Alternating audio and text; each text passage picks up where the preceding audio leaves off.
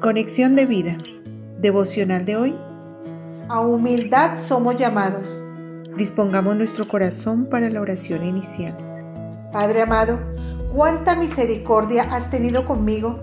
Has perdonado mi orgullo, mi vanagloria y mi vanidad a través de la más grande obra de amor y humildad en la cruz del Calvario. Señor, te ruego impregnes en mí tu carácter, manso, humilde y apacible. Gracias Señor. Amén. Ahora leamos la palabra de Dios. Filipenses capítulo 2 versículos 3 al 5.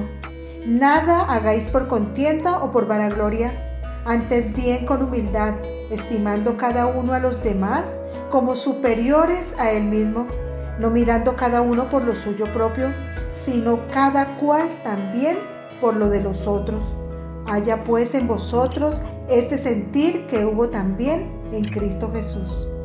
La reflexión de hoy nos dice, los seres humanos por naturaleza somos orgullosos y a ese orgullo siempre le anteponemos argumentos que tratan de justificar la poca o nada humildad que tenemos.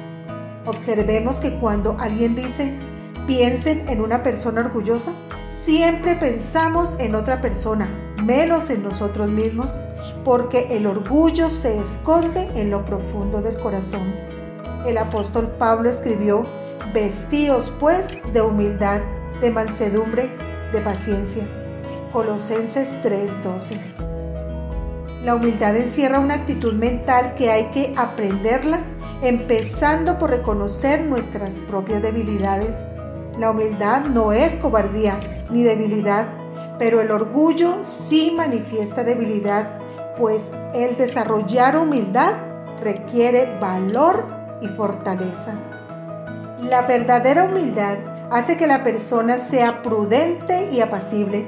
No busca el reconocimiento y el aplauso, no atrae la atención a sí mismo ni a sus aptitudes, no está por encima de los demás, sino que su vida la entrega para servir. ¿Cómo ve Dios a los humildes?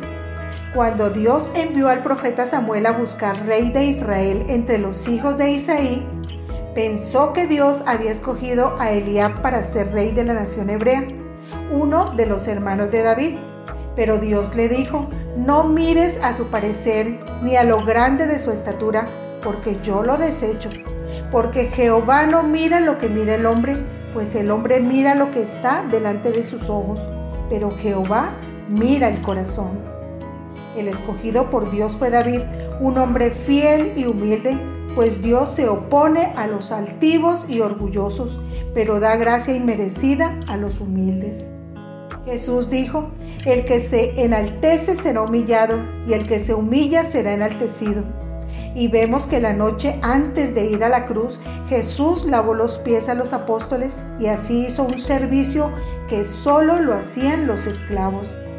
La Biblia dice en Filipenses 2 del 9 al 11, por lo cual Dios también le exaltó hasta lo sumo y le dio un nombre que es sobre todo nombre, para que en el nombre de Jesús se doble toda rodilla de los que están en los cielos y en la tierra y debajo de la tierra, y toda lengua confiese que Jesucristo es el Señor, para gloria de Dios Padre.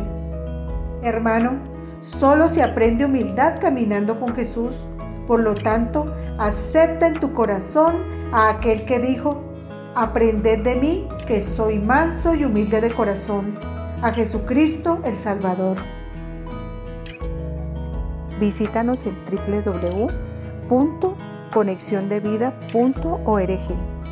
Descarga nuestras aplicaciones móviles y síguenos en nuestras redes sociales.